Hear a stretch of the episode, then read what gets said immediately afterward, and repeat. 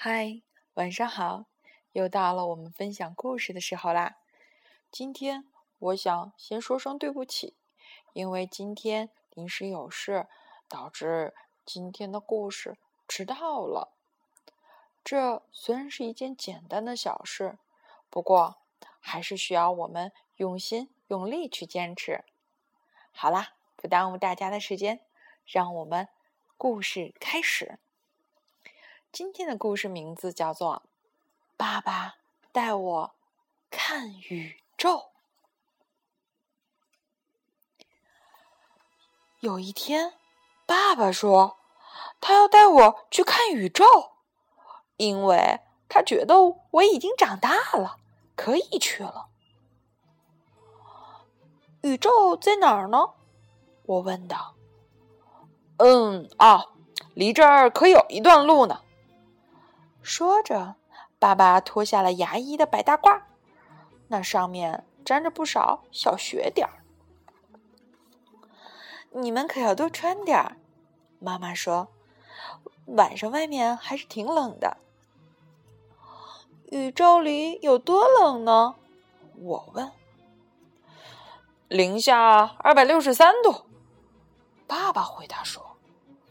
他穿上他的皮夹克。棕色高筒靴，戴上了黑色贝雷帽。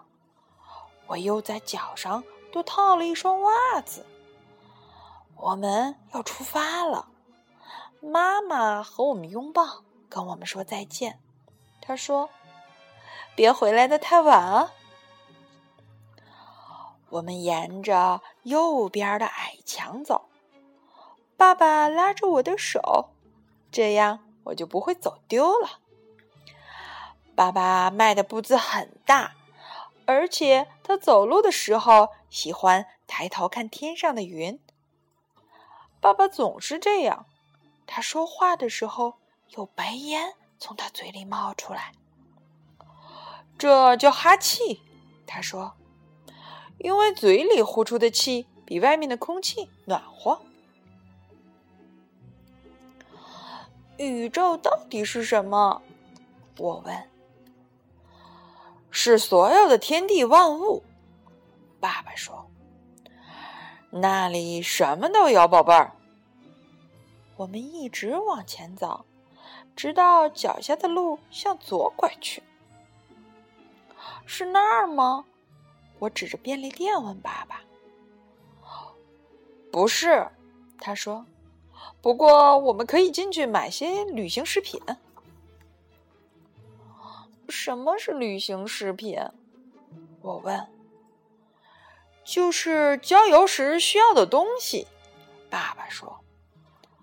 他很清楚要买什么。帮我拿一包口香糖。爸爸对售货员说。您不要点别的吗？售货员问。天晚了，我们马上就要关门了。不了，就要这个。爸爸说。我们走了很长时间，路过一个我以前去过的公园，但那里的戏水池已经关了。我们又走过了五金店，还有别的地方，鱼店也关门了。天慢慢黑下来了。我问爸爸：“是不是快到了？”爸爸问我：“你累了吗？”不累，我说，嗯，我其实还是挺累的。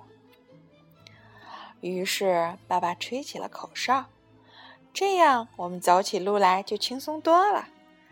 口哨的旋律像一朵白云，在他的黑色贝雷帽上飘啊。我们要越过一条水沟，爸爸把我抱在怀里，这样。我就不会把鞋袜弄湿了。现在我们差不多到了，爸爸说。这里一盏路灯都没有。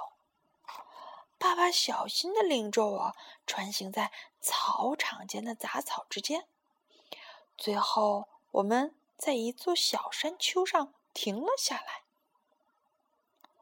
宇宙是在这里吗？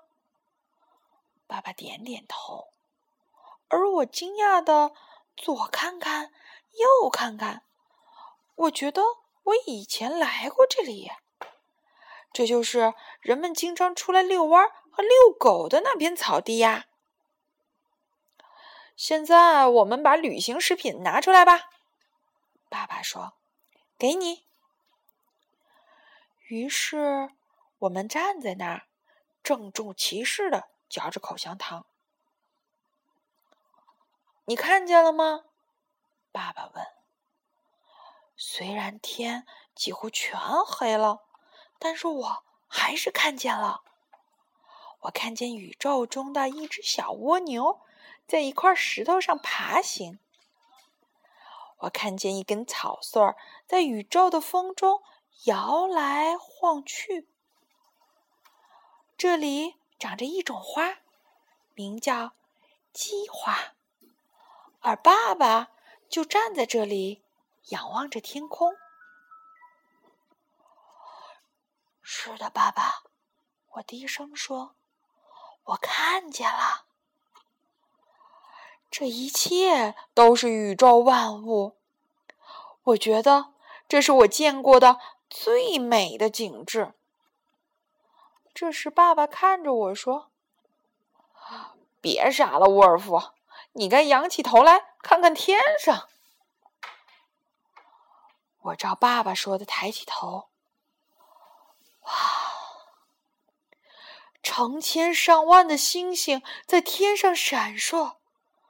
爸爸一一指给我看，他竟然知道所有星星的名字。在那儿，你能看到小熊座。他说：“那里是长蛇座、飞马座和天蝎座。”你看见蝎子的尾巴了吗？我没有看见。对我来说，所有的星星都在满天乱飞，它们胡乱堆在一起。就像阳光照射下客厅里的一粒粒灰尘一样，看见了。我说，因为我不想显得傻乎乎的。在高高的天上，一切都是那么纯净安宁。爸爸说，那里的一切都秩序井然。你是不是觉得心里很安静？嗯，我答道。这是因为宇宙太大了，其他的一切和它比都显得太渺小了。爸爸说：“爸爸把我抱起来，这样我就可以离那些遥远的星星稍微近一点了。”有些星星根本就不存在，爸爸说，它们已经熄灭了。那它们应该看不见才对吧？不，我们还是能看见它们的光。爸爸说，也许要好几百年的时间，它们的光才能落到这里来。我看着那些不存在的星星。爸爸抱着我，继续讲星星的名字：天鹅座、天琴座，还有大犬座。说到这儿，他张大鼻孔，仔细的闻着。咦，这是什么？什么？我问。什么东西臭臭的？他用力吸了吸鼻子。我可知道，我知道爸爸踩到了什么了。是大犬，我说。臭狗屎，爸爸说。于是我们就往家走。爸爸有点沮丧。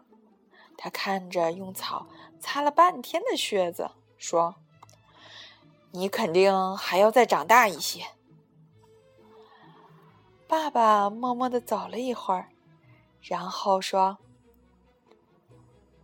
我多想带你去看一些美的东西，让你永远都记得。”爸爸说着，拉起我的手。我肯定一辈子都不会忘的。我说。回到家里，妈妈给我们准备了三明治和热巧克力。嘿，宇宙里怎么样啊？妈妈问。那儿又好看又好玩儿。我说。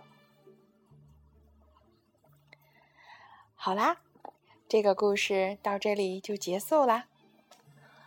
让我们一起想象着天空中。那成千上万的闪烁的星星，那宁静的夜空带给我们的安宁。好啦，让我们一起说晚安，好梦。